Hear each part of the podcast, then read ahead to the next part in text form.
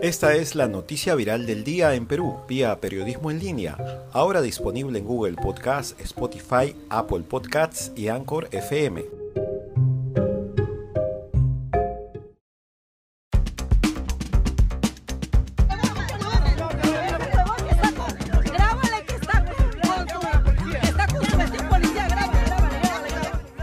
Este es el momento en que un grupo de personas evita que un policía siga golpeando a su pareja en el distrito de Santa Anita, en Lima, Perú.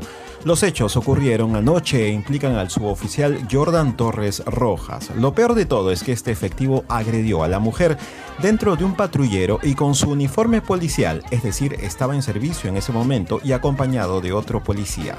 Las imágenes han indignado a los usuarios en las redes sociales, quienes han calificado de cobarde al efectivo, pero, ¿qué dijo la víctima? Vamos a escuchar el testimonio de la agraviada, quien además tenía lesiones en el labio y la nariz.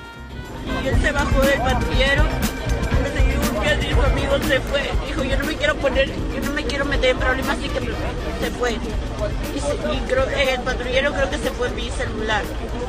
Porque me había quitado mi celular y se fue. Su amigo se fue y nos dejaron ahí tomamos un taxi, bajamos. Y es más, el taxista vio, el taxista que cogimos vio que me golpeó. Y el taxista dijo, yo no te puedo llevar, no te puedo llevar porque tampoco me quiero meter en problemas. Nos bajamos y él me dijo, vámonos a mi casa. Y le dije, no, no. Le dijo, pero tú conoces mi casa, vámonos. Hoy el Ministerio del Interior ha informado que la Comisión de Doneidad de la Policía Nacional del Perú se ha reunido para definir la más drástica sanción contra este suboficial de tercera. Recuerden el nombre, Jordan Torres Rojas.